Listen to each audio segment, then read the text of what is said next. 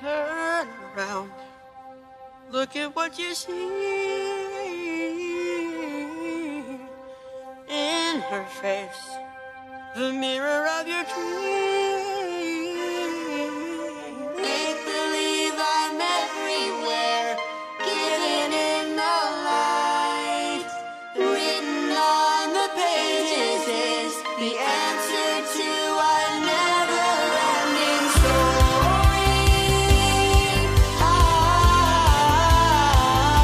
Começando mais um episódio do EAE, o seu podcast de exposição das escrituras. E no episódio de hoje vamos continuar em João 6, agora do versículo 16 ao 21, e a famosa passagem em que Jesus mostra a sua arte ninja e anda sobre a água.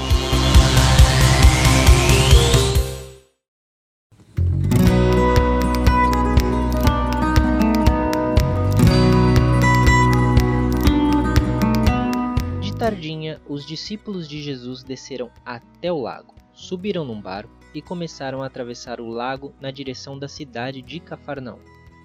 Quando já estava escuro, Jesus ainda não tinha vindo se encontrar com eles. De repente, um vento forte começou a soprar e levantar as ondas. Os discípulos já tinham remado uns cinco ou seis quilômetros quando viram Jesus andando em cima da água e chegando perto do barco, e ficaram com muito medo. Mas Jesus disse: Não tenham medo, sou eu.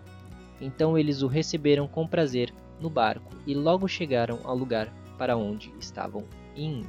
Olha, dos evangelhos que citam o ocorrido, o de João é o que tem menos detalhe.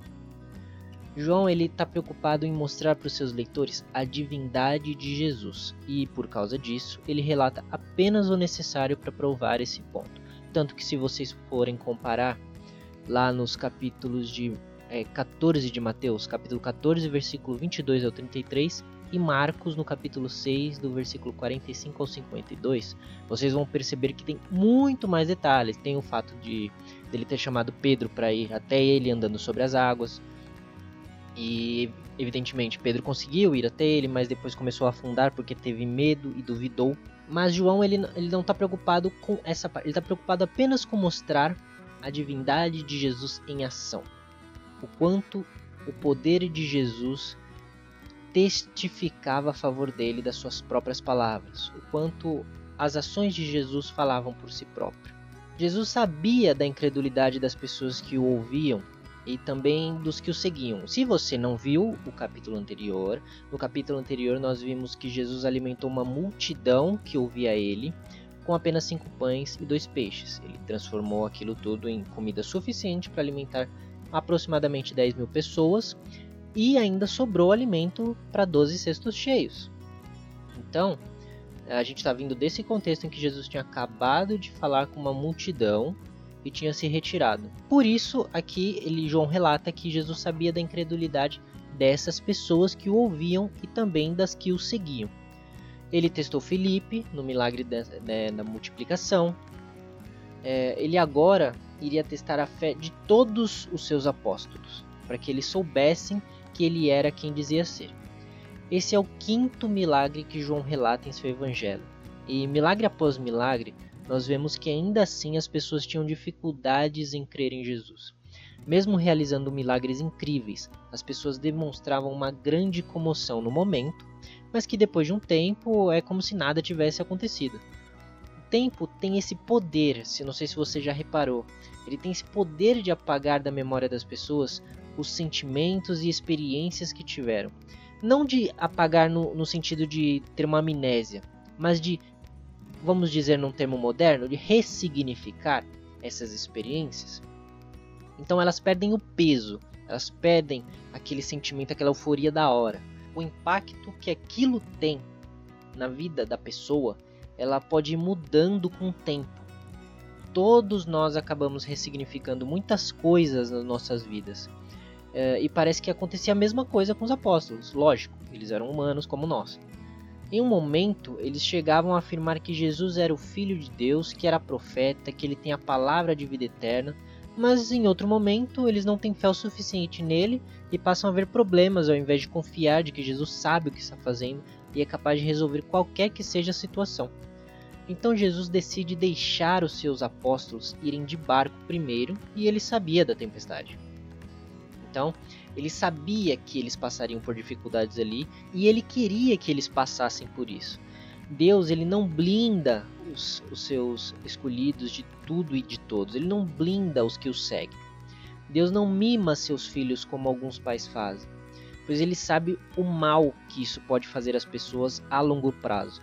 Ao invés disso, ele, Deus ele ensina seus filhos que eles não são intocáveis, porque são especiais e por isso têm a graça de Deus, mas que eles sendo tão normais, pecadores e comuns como qualquer outro, têm a graça de ainda assim receberem a misericórdia e o cuidado de Deus. Jesus disse alto e claro, após ressuscitar, que nós teríamos aflições, mas que ele venceu tudo isso e por isso poderíamos vencer também.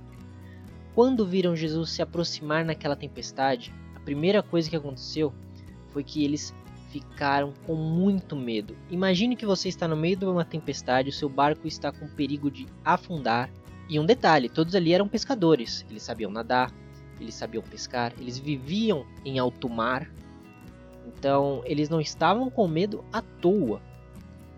Aquela tempestade devia ser uma das tempestades mais difíceis que eles já passaram para pessoas tão experientes estarem com medo. E eles estavam tão apavorados que acharam que Jesus era um fantasma. Jesus então ele vai provar a sua divindade e o seu poder ao aparecer andando sobre as águas. E depois do choque inicial, Jesus fala com eles e os tranquiliza, e eles o recebem no barco e com ele no barco puderam atravessar até o outro lado. Quando eles receberam Jesus, seus medos se acalmaram. Viram que o próprio Deus andava em meio àquela tempestade, como se estivessem andando em terra firme, em um dia calmo e com ele no barco puderam chegar em segurança. Essa é a lição e a prova que Jesus deu aos seus apóstolos e que João quis passar aos seus leitores. Não importa o tamanho da tempestade, se o seu barco ele é pequeno, se ele é frágil, se está quase virando, Jesus manda até mesmo na tempestade, e com ele é possível atravessar qualquer momento difícil que estiver passando, seja uma tempestade de fato, uma tempestade emocional, uma tempestade espiritual, não importa, com Jesus no barco, você pode passar até o outro lado.